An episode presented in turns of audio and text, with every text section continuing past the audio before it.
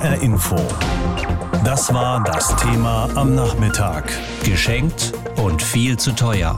Jens Spahn und die Gratismasken. Es läuft derzeit nicht gut für Gesundheitsminister Jens Spahn, so viel steht fest. Das Hin und Her um mögliche Schwächen des Corona-Impfstoffes von AstraZeneca ist dabei nur ein Beispiel. Ein anderes betrifft die Verteilaktion von FFP2-Masken über die Apotheken. Eine Aktion, die den Steuerzahler am Ende mehr als zwei Milliarden Euro kosten dürfte. Dabei hatten sich Spahns Beamte frühzeitig gegen diese Verteilaktion ausgesprochen. Das geht aus internen Unterlagen hervor, die NDR, WDR und Süddeutsche Zeitung Zeitung vorliegen. Sie zeigen, dass Jens Spahn die Aktion gegen das Votum seiner Beamten persönlich durchgesetzt hat. Moritz Börner mit den Details. Wir haben die doppelt verpackt, da sind immer zwei Stück drin. Die Adler Apotheke in Mörs. Apotheker Simon Kriwek gibt sechs Masken an eine Kundin aus. Sie zählt zu einer Risikogruppe und hat per Post von der Bundesregierung einen Berechtigungsschein zugeschickt bekommen. Alleine im Januar und Februar hat Simon Kriwek in seinen beiden Apotheken so gut 13.000 Masken herausgegeben. Pro Stück erhielt er dafür von der Bundesregierung zuerst sechs, später dann noch immerhin 3,90 Euro. Dazu kommt, schon im Dezember hatte die Apotheke je drei Masken an Risikopatienten herausgegeben. Damals gab es von der Bundesregierung eine Pauschale von 120.000 Euro. Bis zum Ende der Verteilaktion rechnet Simon Kriwek mit ungefähr 400.000 Euro Umsatz. Eine üppige Erstattung findet auch er. Wenn man es jetzt von heutiger Sicht aus betrachtet, sind die 6 Euro zu viel gewesen.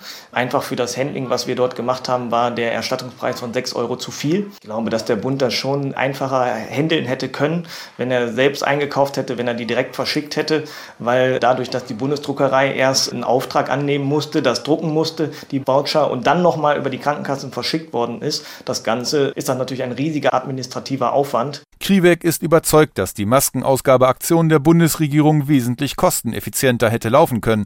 Damit nicht nur die Risikogruppen mit Berechtigungsscheinen an FFP2-Masken kommen, organisierte er selber Anfang des Jahres parallel eine eigene Verteilaktion, bei der die Gewinne gespendet wurden. Wir haben Masken gekauft für einen Einkaufspreis zwischen 60 und 70 Cent, haben die für einen Euro äh, an die Bevölkerung abgegeben.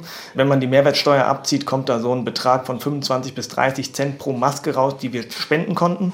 Und dann kamen halt bei 230.000 Masken, die wir abgegeben haben, ein Spendenergebnis von fast 75.000 Euro zustande. Selbst bei einem Verkaufspreis von einem Euro konnte er also noch Gewinne für eine Spendenaktion erzielen.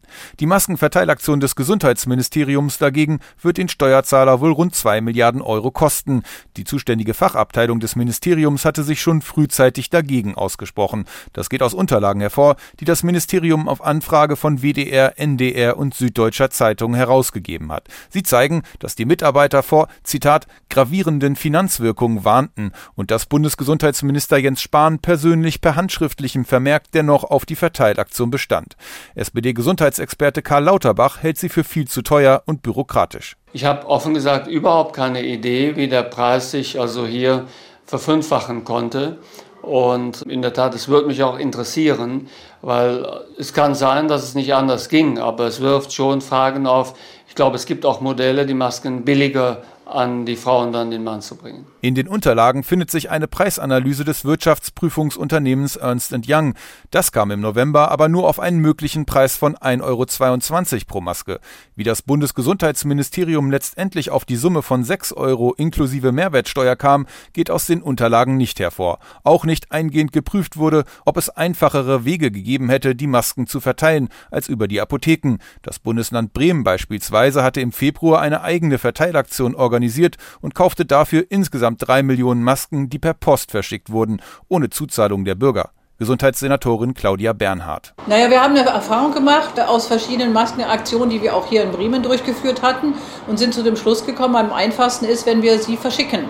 Es gab einen Dienstleister, der das als Paket übernommen hat und das bedeutete, wir haben fünf Masken äh, pro Nase eintüten lassen und das kam dann ungefähr auf 1 Euro pro Maske heraus. Auf Nachfrage sagte ein Sprecher des Gesundheitsministeriums, man habe sich für die Apotheken entschieden, weil aus der Gratisabgabe der Masken erhebliche Anforderungen entstünden, besonders bei der Beschaffung, Qualitätsprüfung, Patientenberatung und der Entgegennahme von Coupons. Bei Paketdiensten und Discountern seien die Strukturen dafür nicht im selben Umfang vorhanden.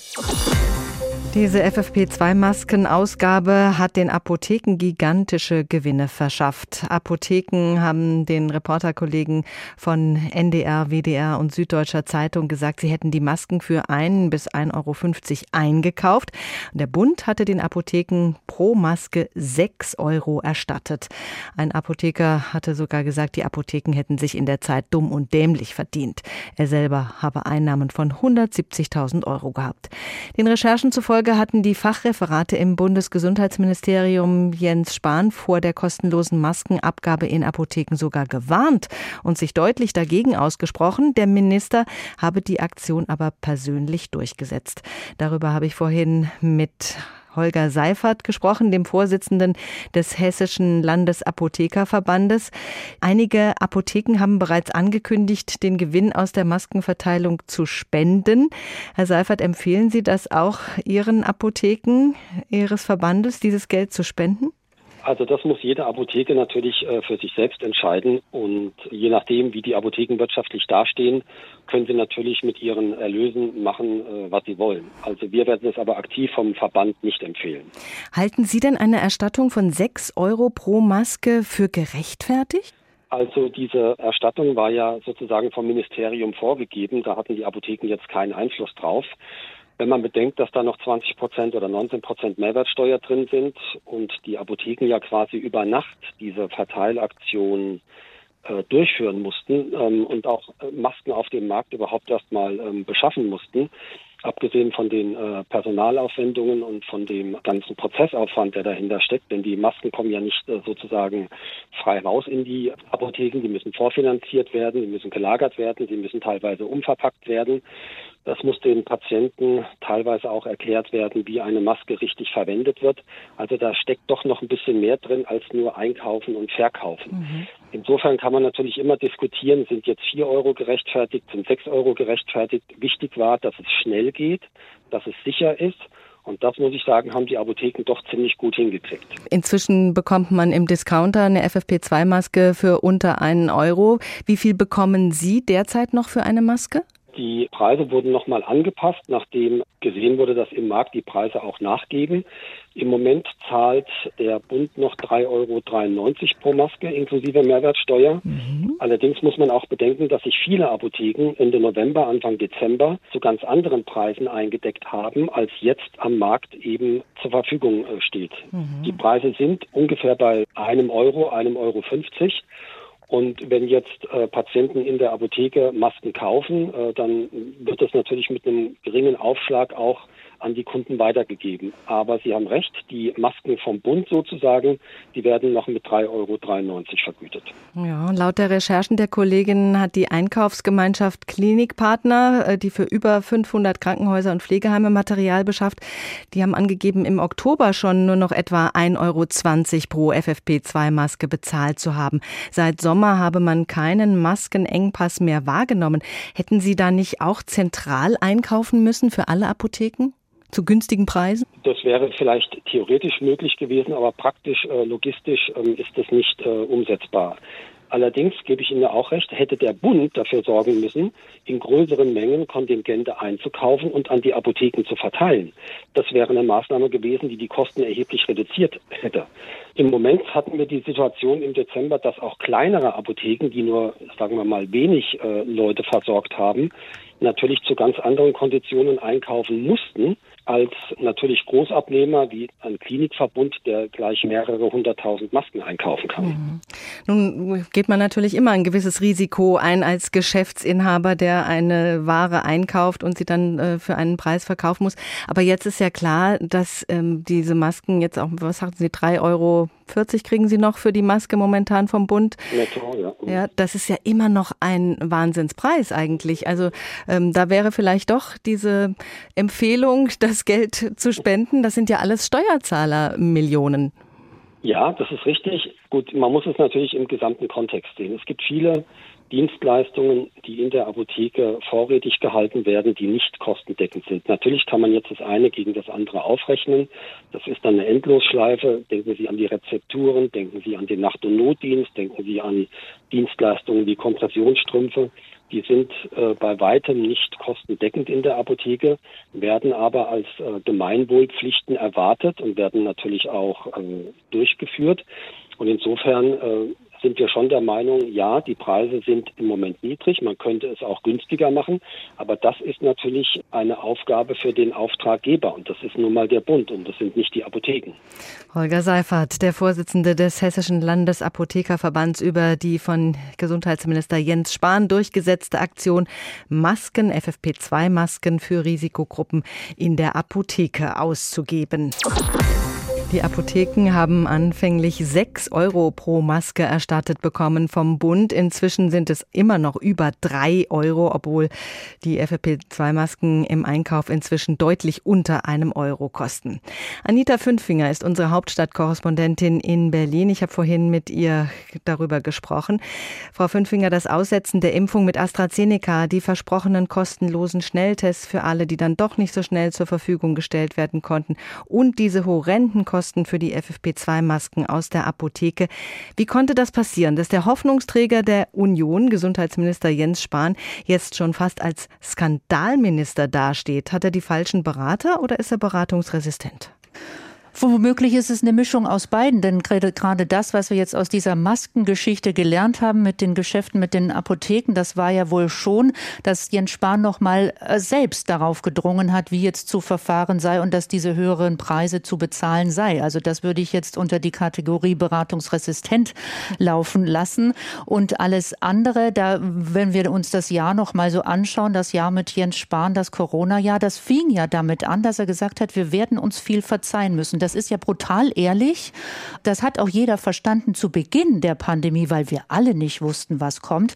Und danach aber sind mehr und mehr Fehler passiert. Also plötzlich waren an der Impfstrategie waren die Länder schuld. Dann geht er zu einem Spendendinner, wohl wissend, dass das, wenn das rauskommt, nicht so gut ankommen wird mhm. und so weiter und so fort. Und jetzt diese Maskengeschichte ist halt ein weiterer Baustein, die ihn in der Beliebtheitsskala nicht unbedingt nach oben rutschen lässt. Ja, man verzeiht Fehler gerne, wenn sie aus Unwissenheit passiert sind, aber das ist in diesen Fällen ja nicht unbedingt der Fall.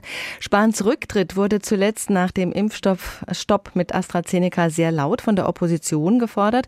Bundestagsvizepräsident Wolfgang Kubicki von der FDP sagte dem Redaktionsnetzwerk Deutschland, eine Auswechslung Spahns würde helfen, neues Vertrauen in der Bevölkerung in den Staat zu schaffen.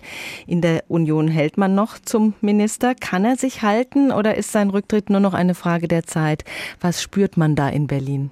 Also noch halten alle in der Union zu ihnen. Er kommt, bekommt sogar Rückendeckung von der SPD, von Karl Lauterbach. Der hat das übrigens auch nicht für ganz richtig gehalten, diese Aussetzung von AstraZeneca, sagte aber, das ist eine verdammt schwierige Entscheidung. Da gibt es kein klares Ja und kein klares Nein. Also so viel zum Rückhalt auch sogar aus der Mitregierungspartei, aus der SPD. Aber was den Rücktritt betrifft, nun, also entlassen müsste ihn die Kanzlerin. Wir haben aber dummerweise gerade ein Wahljahr und ich kann mir nicht vorstellen, dass das mitten in einer Pandemie erstens und zweitens in einem Wahljahr passiert, denn dass das nicht gut ausgehen wird für die Union, nämlich dass ihr das als Schwäche ausgelegt wird, das kann sich ja jeder vorstellen dann. Anita Fünfinger über das Corona-Jahr mit Jens Spahn, der anfänglich gepunktet hat in der Krise, inzwischen aber sehr in der Kritik steht, gerade wegen der Masken für Risikogruppen, die in den Apotheken kostenlos verteilt wurden und für die Apotheken Millionen bekommen haben. Gewinnmargen wie bei Matratzen. 6 Euro für den Verkauf einer Maske, die Sie für 1,50 Euro maximal einkaufen. Das nennt man ein Geschäft. Und wenn dann von den Masken noch so viele unter die Menschen gebracht werden, dass der Steuerzahler am Ende deutschlandweit an die Apotheker gut 2 Milliarden Euro überweist, dann haben Sie ein gutes Geschäft gemacht. Verantwortlich dafür ist nach allem, was man weiß, eben der Bundesgesundheitsminister Jens Spahn. Und der sollte deswegen endlich sein Amt aufgeben und den Weg für jemand anderen freimachen machen. Das findet mein Kollege Daniel Sulzmann. HR Info. Meinung. Man hält es langsam nicht mehr aus. Wie wird das Bundesgesundheitsministerium geführt? Es sieht so aus, als ob Jens Spahn, der Bundesgesundheitsminister, das nach Maßstäben tut, die im Volksmund gemeinhin als Gutdünken bezeichnet werden. Sollte es wirklich so gewesen sein, dass der Bundesgesundheitsminister gegen die Bedenken der Fachabteilungen im eigenen Ministerium durch Inanspruchnahme der Beratung einer Wirtschaftsprüfungsfirma durchgesetzt hat, dass Apotheken für die Ausgabe von FFP2-Masken 6 Euro pro Maske erstattet bekommen, obwohl die Masken für weit weniger zu bekommen gewesen wären, dann muss Jens Spahn jetzt endlich zurücktreten. Er kann es einfach nicht. Seine Bewältigung der Corona-Krise ist eine Aneinanderreihung von Fehltritten, Durcheinander und ängstlichem Zurückhalten, wenn stattdessen Mut und Tatkraft gefragt gewesen wären. Oder finden Sie einen Politiker glaubwürdig, der erst sagt, die Bevölkerung solle die Corona-Regeln befolgen und sich dann zu einem Abendessen begibt, Spenden für seine Partei einwirbt und unmittelbar danach positiv auf das Virus getestet wird? Der eine Teststrategie ankündigt, die dann weitestgehend ausfällt, weil nichts so vorhanden ist, wie der Minister es angekündigt hat? Der nach einem Jahr Corona eine Impfung im Schneckentempo anzubieten hat, der nicht wirklich viel außer Abstandsregeln und Lockdown anzubieten hat? Jens Spahn wird freitags vormittags in der Corona-Pressekonferenz in Berlin zusammen mit dem Robert-Koch-Institut immer mit kritischen Fragen konfrontiert und zieht sich dann meistens auf die Position zurück, alle würden ja Fehler machen und deswegen würde er nicht mit dem Finger auf andere zeigen und das würde er sich auch für sich wünschen. Ja, alle machen derzeit Fehler, aber kaum welche, die so eine fatale Wirkung haben wie die des Bundesgesundheitsministers. Die geringste ist noch, dass das Vertrauen in die Politik irreparabel geschädigt wird. Und deshalb sollte Jens Spahn zurücktreten. Vielleicht bekommt er ja eine Stelle beim Bundesverband der Apotheker, denn die hat er ja gerade deutschlandweit mit rund zwei Milliarden Euro aus Steuermitteln bedacht mit der Abrechnung von Masken auf Staatskosten zum grob geschätzt sechsfachen des normalen Einkaufspreises. Manchen Apothekern ist der Geldsegen aus Berlin so peinlich, dass sie das Geld spenden wollen, hört man. Politiker aber schwören in ihrem Amtseid, dass sie Schaden vom deutschen Volk abwenden sollen. Diesen Eid hat Jens Spahn jetzt schon so oft verletzt, er muss gehen. Denn schlechter kann es nicht mehr werden. HR Info. Das Thema. Wer es hört, hat mehr zu sagen.